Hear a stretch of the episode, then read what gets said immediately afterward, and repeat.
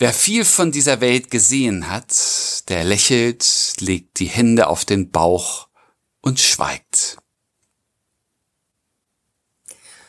Von geschwollenen Stirnadern und ironischem Lächeln. Herzlich willkommen zu Folge 21 unseres Seelenfutters, unserem Podcast äh, von Friedemann Magor, Pastor in Husum und mir, Susanne Gasowski, Journalistin und Autorin aus Tating. Wir bringen Gedichte und biblische Texte zueinander. Und heute haben wir, ähm, wie ich finde, wirklich wieder richtig tolles Material vor uns liegen, oder? von geschwollenen Stirnadern und ironischem Lächeln. Du hast den Titel genannt, Susanne. Äh, hallo auch von mir in die äh, in die Welt. Äh, und äh, ja, irgendwie geht's heute ums Grimassieren, oder? Wir sind so richtig äh, äh, auf der Gesichtsoberfläche gelandet äh, und wollen mal auflösen, was sich hinter diesem äh, Rätseltitel verbirgt, denn du stellst uns das erste Gedicht vor und sagst auch was zu diesem Dichter. Wir haben heute ja zwei Dichter äh, die zack durch die Decke gehen, oder? Ja, also ja, definitiv. Also beides, beides sind Uiuiui. Ui. beides sind tatsächlich Menschen, die ich sehr verehre und äh, beide sind, finde ich, äh, immer klar und und aufrecht in ihrer Haltung gew äh, gewesen. Ich stelle uns heute ein Gedicht vor von Bertolt Brecht. Bertolt Brecht, geboren ähm, 18, äh, nee, doch 1898 in Augsburg gestorben 1956 in Berlin. Ähm, Bertolt Brecht, den Namen kennt jeder, geschätzt bekannt für seine Gedichte, Essays, die Erfindung des epischen äh, Theaters, Drei-Groschen-Oper sage ich nur, und äh, von manchen auch geschätzt wegen seiner aufmüpfigen Art. Er war immer unbequem und seine wichtigsten Werke, ich sagte es vorhin schon, waren die Drei-Groschen-Oper, Aufstieg und Fall der Stadt Mahagoni, Mutter Courage und ihre Kinder und der gute Mann, äh, gute Mensch von Sichuan. Das kennen wir, glaube ich, fast alle aus der Schule. Seinen größten Erfolg hatte Bertolt Brecht am Abend des 31. August 1928. Da war nämlich die Premiere der Drei-Groschen-Oper im Theater am Schiffbauerdamm in äh, Berlin. Und äh, Bertolt Brecht war plötzlich ein Star. Ein großer, aber auch ein eigenwilliger. Denn an dem Abend hat er sich eigentlich mehr geärgert über den Applaus als gefreut. Er wolle nicht geliebt werden, hat er mal gesagt. Er wolle verstanden werden. Er will, ähm, und das äh, leitet auch so ein bisschen zu unserem ähm, Gedicht hin heute, er will seinem Publikum vor allem eines klar machen. Die meisten Menschen handeln böse und gemein. wenn wir uns an Mackie Messer erinnern, unter anderem in der Dreigroschenoper, mhm. dann wissen wir, mhm. was er damit sagen will. Bertolt Brecht, Brecht wollte immer zum Nachdenken anregen. Ähm, seine ähm, Kunst hatte, hatte immer auch äh, Aussage und äh, immer auch Botschaft. Ähm, und er wollte ähm, seinem Publikum Fragen stellen. Er wollte, dass sie sich selber fragen, wer sind eigentlich die, die wirklich Schlechten in unserer Gesellschaft und wie verhalte ich mich selbst? Also er, er möchte die, die Selbstbetrachtung haben äh, von uns und von einem jedem. Mhm. Unbequeme Fragen. Ähm, und er hat sie in einer Zeit gestellt, in der ähm, politische Ansichten manchmal auch sehr gefährlich werden können. Und nach der Machtergreifung Hitlers 33 floh Brecht deshalb nach Paris. Seine Bücher wurden verbrannt und er zog dann etwas später von über Dänemark in die USA nach Los Angeles. Dort packte ihn großes Heimweh, wie so viele ähm, große Autoren damals, die im Exil lebten. Und 1945 freute er sich unbändig auf Deutschland. Doch als er zurückkehrte, ähm, erkannte er sein Land kaum wieder. Er fremdelte mit ähm, der Sektorenteilung, mit dem äh, geteilten Land Deutschland in Ost und West. Und er hat einmal gesagt, ich kann mich doch nicht in irgendeinen Teil Deutschlands setzen und bin damit für den anderen Teil tot. Das hat ihn echt schwer getroffen. Hm. Doch schließlich hat er dann ähm, in Berlin eine Schauspieltruppe gegründet, das Berliner Ensemble, ähm, das ja auch immer noch aktiv ist, das ich, als ich in Berlin gelebt habe, auch gerne und oft besucht habe. Und äh, ab 54 hat er mit dem Berliner Ensemble im Theater am Schiffsbauerdamm gespielt. Im Osten der Stadt also, was ihm viele Westberliner lange nicht verziehen haben. Und im Schlussteil des Stückes, das ich vorhin schon nannte, Der gute Mensch von Sichuan, fasst Brecht selber wohl am besten zusammen, was er mit seiner Kunst und seinem Theater eigentlich bezwecken wollte. Wir stehen selbst enttäuscht und sehen betroffen, den Vorhang zu und alle Fragen offen. Das kennen wir, glaube ich, auch. Ich weiß nicht, ob du früher das literarische Quartett geschaut hast.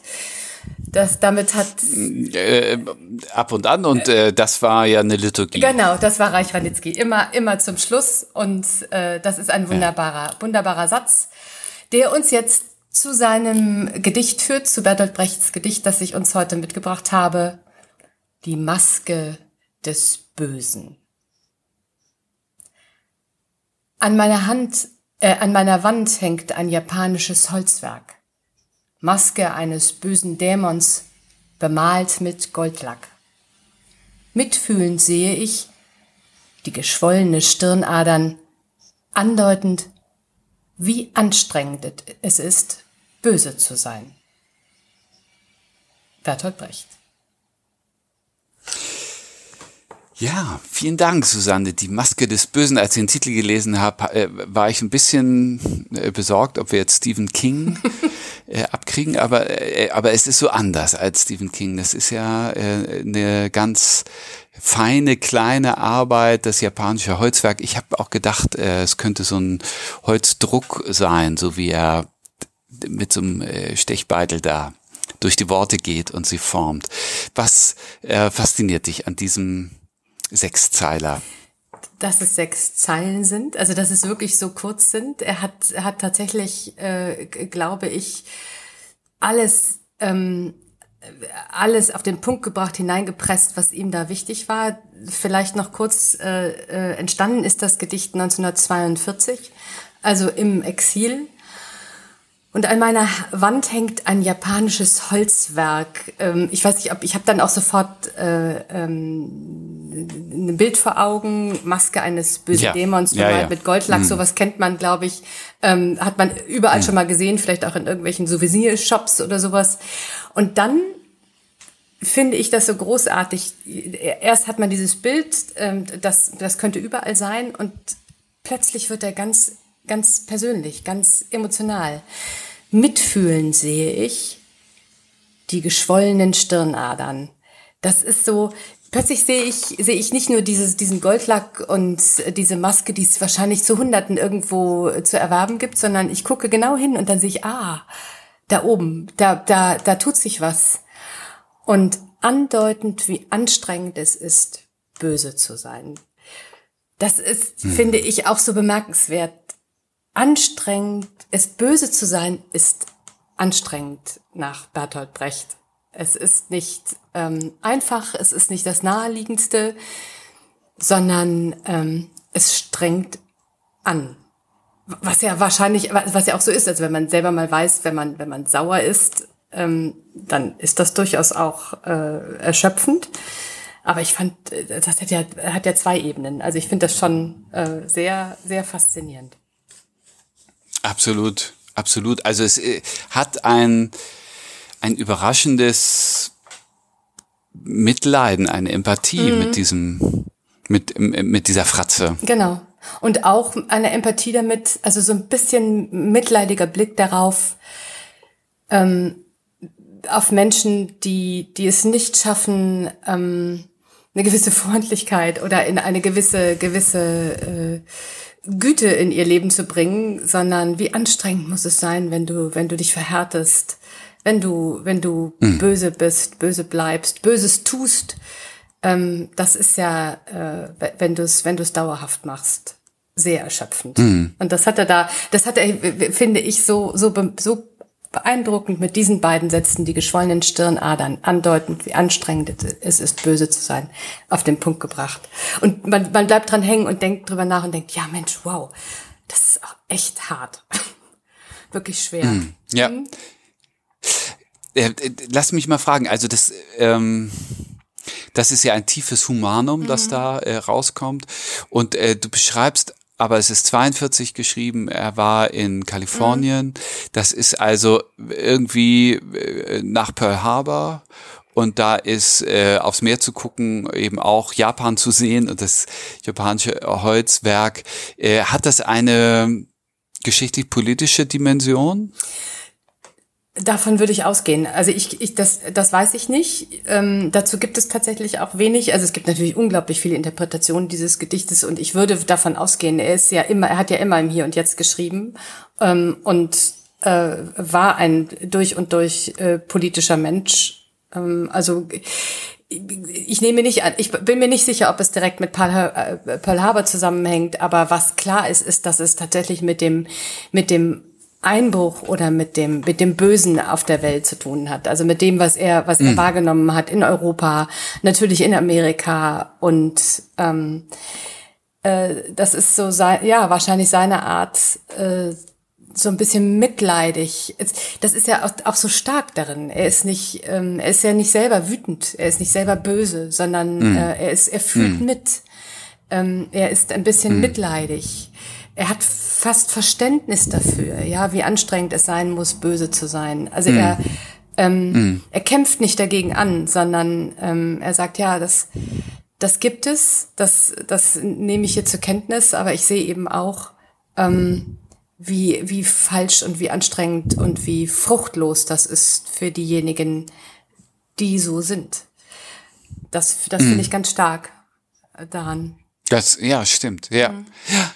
Also die, diese Maske ist ja, diese japanische Maske, äh, wie so eine Fratze. Und äh, in diesen Kriegs- und äh, äh, unglaublichen Propagandazeiten, denke ich, gibt es dieses ritualisierte äh, Fratzenziehen mhm. oder Fratzenzeichnen von den, von den bösen Gegnern. Mhm. Ähm, und äh, da schaut er irgendwie hinter, hinter diese äh, Maskenwirklichkeit auf, äh, auf die Anstrengung. Ja, ja, genau. Ja, Toll, wunderbar. Genau, ja. ja, genau. Also die, die Maske, die noch, auch noch bemalt ist mit Goldlack, also einfach noch so ein bisschen hinter diesem goldenen Glanz ver verschwindet. Ja, finde ich auch. Und du hast uns ein, ein, ähm, ein biblisches Wort dazu gebracht. Da bin ich auch sehr, sehr gespannt. Ja, das ähm, stammt aus einem äh, Brief des Apostel Paulus an die äh, Römer und ähm, also in Assoziation zu Die Maske des Bösen heißt es so. Lass dich nicht vom Bösen überwinden, sondern überwinde das Böse mit Gutem. Lass dich nicht vom Bösen überwinden, sondern überwinde das Böse mit Gutem. Mhm. Ja. Und ein bisschen tut er das ja, indem er mitfühlt, indem, indem Brecht in diesem Gedicht äh, tatsächlich das Böse ähm, nicht überwindet, aber doch karikiert oder, oder mitfühlend anmerkt, mein Gott nochmal, du Armer, du tust mir wirklich leid. Hm. Ja, das so ein bisschen, stimmt, hm. das, das spielt schon, schon damit. Überwinde das Böse mit Gutem. Ja, wobei, ähm, also in dem, in dem Römerbrief ist das schon äh, wirklich so ein ethischer Aufruf, ja. so ein Appell an gutes Leben. Und in diesem Kontext äh, kann ich das auch noch anders lesen und sagen, also überwinde das Böse mit Gutem, weil dann geht's dir auch besser. Also es ist auch so eine so eine so eine Resilienzstrategie, äh, auf die Spiele nicht einzugehen und auf äh, äh, Fratze mit Fratze zu antworten, weil es unglaublich anstrengend ja. ist und äh, ja äh, und Kraft braucht ja. und und äh, kaputt macht und, und nach unten zieht, ja. sondern äh, wenn man wenn man diesen Kreislauf, diesen Teufelskreis durchbricht und zerschlägt, äh, dann entsteht etwas, was dem Leben gut tut und nicht nur irgendwie äh, mich schützt vor der vor der bösen Tat, sondern auch äh, meine Seele und meine Kraft äh, schützt. Mhm. Ja, das fand ich war in, ja, äh, also äh, dies, dieses Bibelwort ist im Spiegel des Brecht äh, Gedichts auch nochmal gewachsen mhm. für mich. Ja, beide, beide wachsen dabei, äh, finde ich. Schön, schön, dass du das dazu gestellt hast. Und du hast uns ähm, auch einen ausgesprochen interessanten Mann für, für heute mitgebracht. Das stimmt, aber einmal würde ich gern ja, noch äh, die Maske klar, des Bösen hören. Die Maske des Bösen.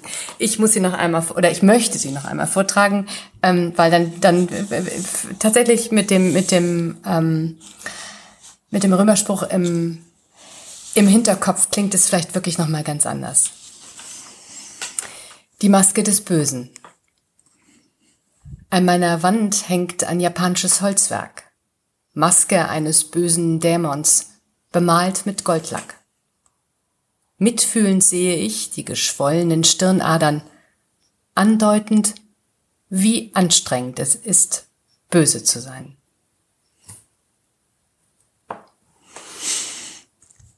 Ja, ja. großartig. Und jetzt, und jetzt, Susanne, stelle ich dazu ein Gedicht äh, und du wirst äh, wahrscheinlich äh, laut losgelacht haben, als du das gesehen hast, von Kurt Tucholsky, weil die ja äh, Zeitgenossen waren. Mhm. Äh, Tucholsky ist nur, nur ein wenig älter. Sie haben sich äh, äh, in Berlin treffen müssen. Äh, sie waren dort beide in der Weimarer Republik mhm. und haben beide das kulturelle Leben so äh, geprägt, so, das ist doch schon mal spannend, aber ich finde, die Texte beziehen sich auch noch mal ganz fein aufeinander. Das Lächeln der Mona Lisa, das ist äh, 1928 äh, veröffentlicht worden von Kurt Tucholsky und ähm, ich skizziere auch ein bisschen was aus seinem Leben, wobei sein Leben ist wie ein Roman und kann hier also nur äh, grob, äh, gröbst äh, verkürzt von mir mal kurz angedeutet werden. 19, 1890 geboren in Berlin, und äh, 1935 verstorben in Göteborg in Schweden. Äh, ja, wirklich ein begnadeter äh, Schreiber und gefeierter und gefürchteter Journalist. Ähm, er hatte diverse Pseudonyme, Peter Panther, Theobald Tiger, Kaspar Hauser, einige zu nennen.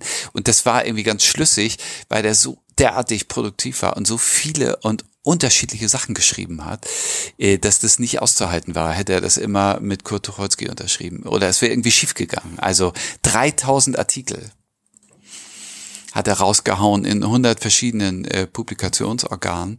Alleine 1600 in der Wochenzeitung Die Weltbühne und äh, in den unterschiedlichsten Genres. Also das ist schon sehr verrückt. Politischer Leitartikel, Gerichtsreportage, Glosse, Buchbesprechung, Satire und Immer mit demselben Namen, das, das haut nicht hin. Ist schlau, oder? Ja, Susanne ja, also hat, er, hat er richtig gemacht. Mhm. Ist ähm, äh, frühe Kindheit in Stettin gewesen, durch die Arbeit des Vaters dann wieder nach Berlin gekommen. Äh, sein Vater Alexander, Bankkaufmann, den hat er sehr, sehr geliebt, ist früh gestorben. Die Mutter Doris, äh, sie übrigens und der Vater Alexander waren Cousin und Cousine und haben dann geheiratet und ähm, sie war sehr streng und das war eine äh, zeitlebens ganz kritische äh, Beziehung zwischen den beiden. Die Biografen rätseln, ob deswegen Tucholskis ähm, ja wirklich äh, schwieriger Umgang sein, seine Bindungsprobleme mit Frauen herkommen. Maybe, maybe. Also es gibt so ein äh, wollte ich eigentlich gar nicht erzählen, aber jetzt äh, verplaudere ich mich. Seine erste Ehefrau hat gesagt, als ich äh, über die Damen rüberklettern musste, um in mein Bett zu kommen, habe ich mich scheiden lassen. Also das war schon, äh, das, das war das schon, das, das war schon nicht einfach. Hm? Der, äh, der äh, Vater hat ihm ein großes Vermögen vermacht und deswegen war er finanziell total unabhängig in seinem Leben. Das ist natürlich beneidenswert, wobei in der Weimarer Republik er der bestbezahlteste Journalist in Deutschland war. Hat Jura studiert, hat aber kein Examen gemacht, stattdessen promoviert, das ging damals irgendwie und hat parallel geschrieben, veröffentlicht, sehr frech, auch schon vom Ersten Weltkrieg äh, den Kaiser durch den Kakao gezogen. 1915 Soldat geworden ist, äh, erfolgreich äh, ausgebüxt vorm Schießen und vorm Erschossen werden und äh, dann ein glühender Antimilitarist geworden. Soldaten sind Mörder, dieser Satz, der bis heute ja äh, den Blutdruck äh, eintreiben steigen lässt, kommt von ihm. Hm. In der Weimarer Republik fleißig, klug und, und brennend für die Sache der Gerechtigkeit und gegen das Erstarken der Rechten. Ähm, 1924 nach Paris gegangen, pendelte so wie Heinrich Heine zwischen den Welten, äh, war eng mit Kurt von Ossietzky mh, mm, im Karl von, Entschuldigung, Karl von Ossietzky äh, im Kontakt. Die beiden haben die Weltbühne äh, gesteuert in der zweiten Hälfte der 20er Jahre. Er war zeitweise da auch Mitherausgeber. Und äh, 1929 ist er nach Schweden gegangen. In dem Jahr wurde Ossietzky angeklagt, ähm, äh, äh ins Gefängnis gesteckt, später ins KZ gesteckt und ähm, äh, Kurt Tucholsky ist verstummt in, in äh, Schweden, in Depressionen, in äh, Schuldgefühlen äh, und äh, hat sich kaum mehr zu Wort gemeldet. 1935, er war auch sehr krank, konnte nur mit Schlafmitteln ähm, überhaupt einschlafen, äh, ist er verstorben an den Folgen einer Überdosis von Schlafmitteln. Äh, möglicherweise Freitod, aber möglicherweise auch einfach äh, Fehlgriff. Ja, und von ihm kommt das äh, Gedicht Das Lächeln der Mona Lisa, das ich vorstellen will. Ich sagte schon 1928. Ähm, veröffentlicht äh, unter Theobald Tiger äh, zunächst in der Weltbühne und dann äh, Titelgeschichte eines Buches, das das Lächeln der Mona Lisa heißt, mit vielen weiteren Texten. Und das Gedicht geht so. Das Lächeln der Mona Lisa. Ich kann den Blick nicht von dir wenden, denn über deinem Mann vom Dienst hängst du mit sanft verschränkten Händen und grinst.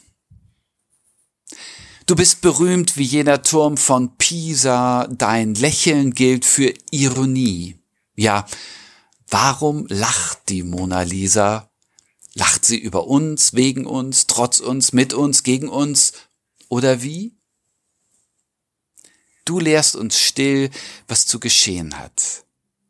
Bei uns dein Bildnis, Lieschen, zeigt, wer viel von dieser Welt gesehen hat, der lächelt, legt die Hände auf den Bauch und schweigt.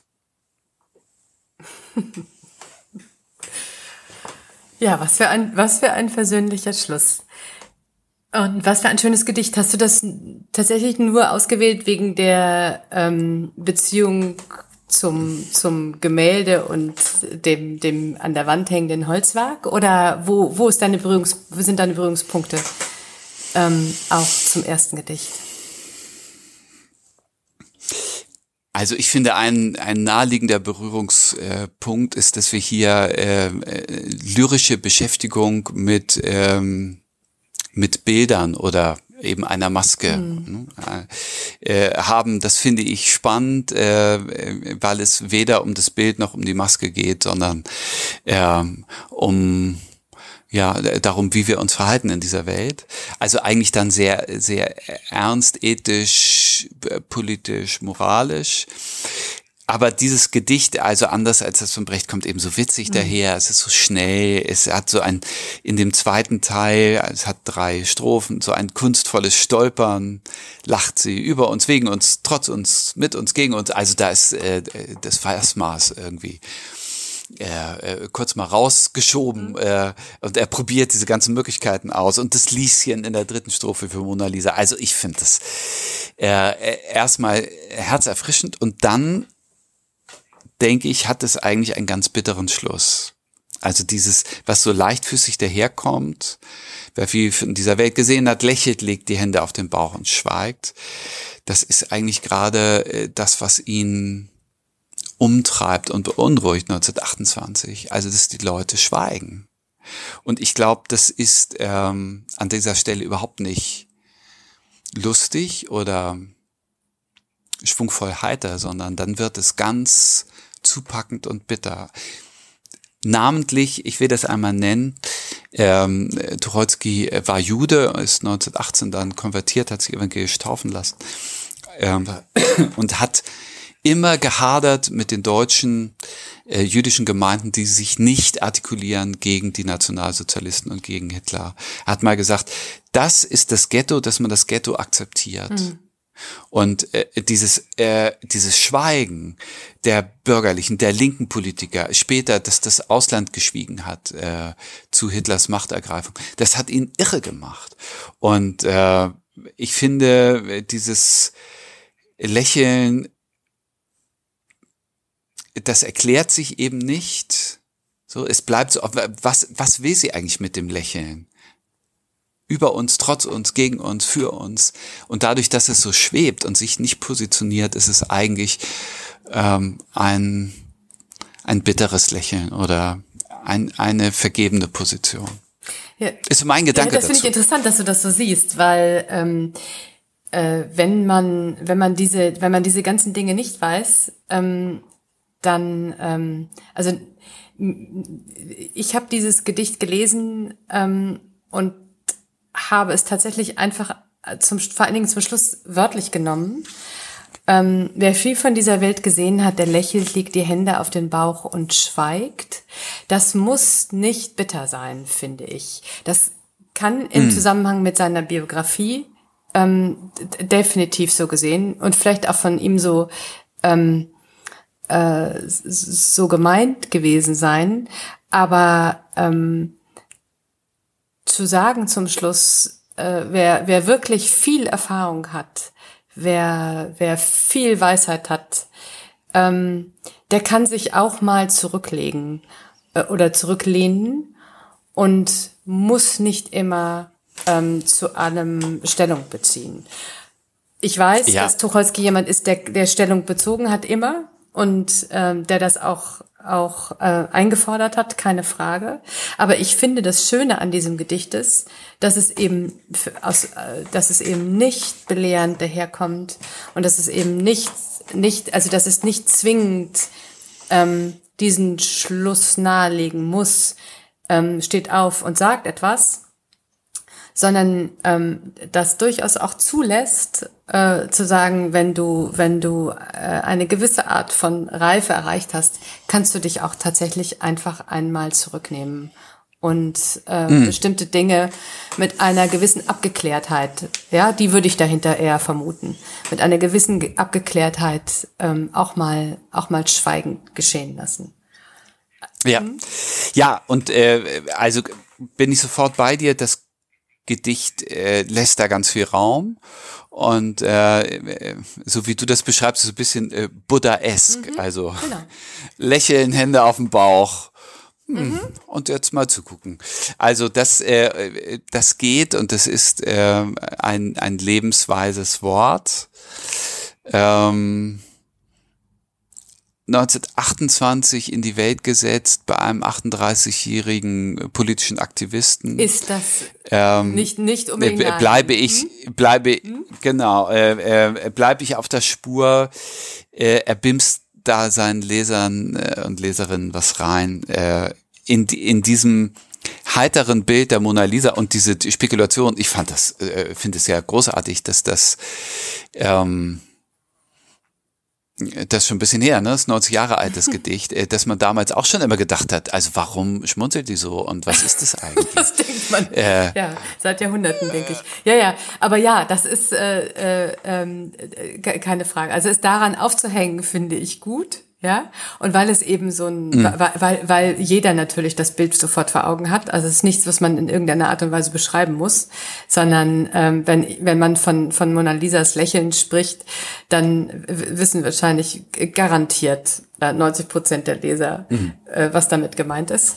Also das, das ist selbsterklärend, ja. ja? Das in, und insofern kann konservativ, konservativ gerechnet. Konservativ, 90. konservativ gerechnet gehen. 90, genau. Ja, aber ich bin da und ich bin da immer etwas vorsichtiger und äh, ähm, tatsächlich glaube ich dann und dann von da aus kann man dann weitergehen, ja. Das ist äh, äh, und kann das dann ähm, durchaus hinten so so abschließen und auch so mal, also so interpretieren, wie du das jetzt getan hast, überhaupt keine Frage.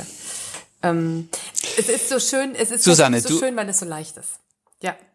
Ja. ja. Ja, genau. Und auch in der ähm, in der Zuspitzung bleibt es eben leicht. Ja. Und äh, und wird dann nicht, äh, also es ist keine Keule. Ja. Hm.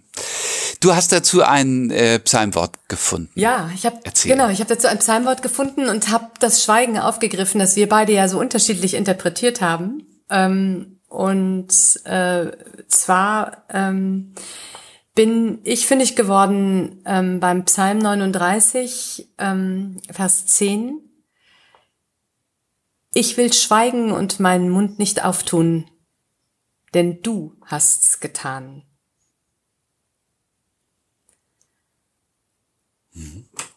Und das nimmt vielleicht so ein bisschen beides auf, denke ich. Ja. Ja. Ja, ja. Ähm, d- ich, ich kann mich zurücklehnen oder ich, ähm, ich weiß eigentlich, dass man lauter sein müsste, aber ich habe die Gewissheit, ähm, du hast es getan, du hast das, du hast das ge- ge- zugelassen, du hast das gemacht, du hast das, du hast das so entschieden, was jetzt ist sozusagen. Ja, und ähm, ja, das, das ist nicht resignieren, also aus meiner Sicht nicht resignierend gemeint, sondern eher ähm, ein bisschen erleichternd. Das Du ist äh, im, in diesem Psalm, äh, das ist Gott. Ja. Ja. Gott hat gesprochen und deswegen Ja. äh, kann ich jetzt mal den Mund zulassen. Ja, und Gott hat auch alles so gemacht, wie es jetzt ist. Und dann kann ich auch den, dann, genau, dann, dann, ähm, dann kann ich es jetzt auch einfach mal so, so, so hinnehmen oder annehmen, auch wenn es schwer fällt oder wenn es, wenn es nicht das ist, was ich jetzt erwartet hätte. Ja, da ist ja auch beides, beides drin. Denn du hast es getan. Du hast zum einen, entweder hast du es gesagt, was ich eh sagen wollte, oder du hast es so gemacht, wie es jetzt ist. Und ich kann darauf reagieren. Ähm, ich kann es gut oder schlecht finden, aber es ist, es ist so, weil's, ähm, weil du es so, so getan hast. Ja. Und ich finde, äh, das ist ein schöner Gedanke. Es passt eigentlich, es schillert hinreichend. Äh, denn wenn der Satz äh, etwas verkürzt heißt, ich will meinen Mund nicht auftun, denn du hast es getan, Gott, äh, dann ist die Wahrheit ausgesprochen. Ja. Und dann hab so, aber ohne das geht's eben auch nicht. Und ja. Und deswegen äh, muss entweder Gott sprechen oder ich muss es tun, aber mh, das ist da auch drin. Ja, schön. Psalm 39. Und willst du uns jetzt äh, Tucholsky noch einmal vortragen, bitte? Ja, das möchte ich gerne tun. Kurt Tucholsky, das Lächeln der Mona Lisa.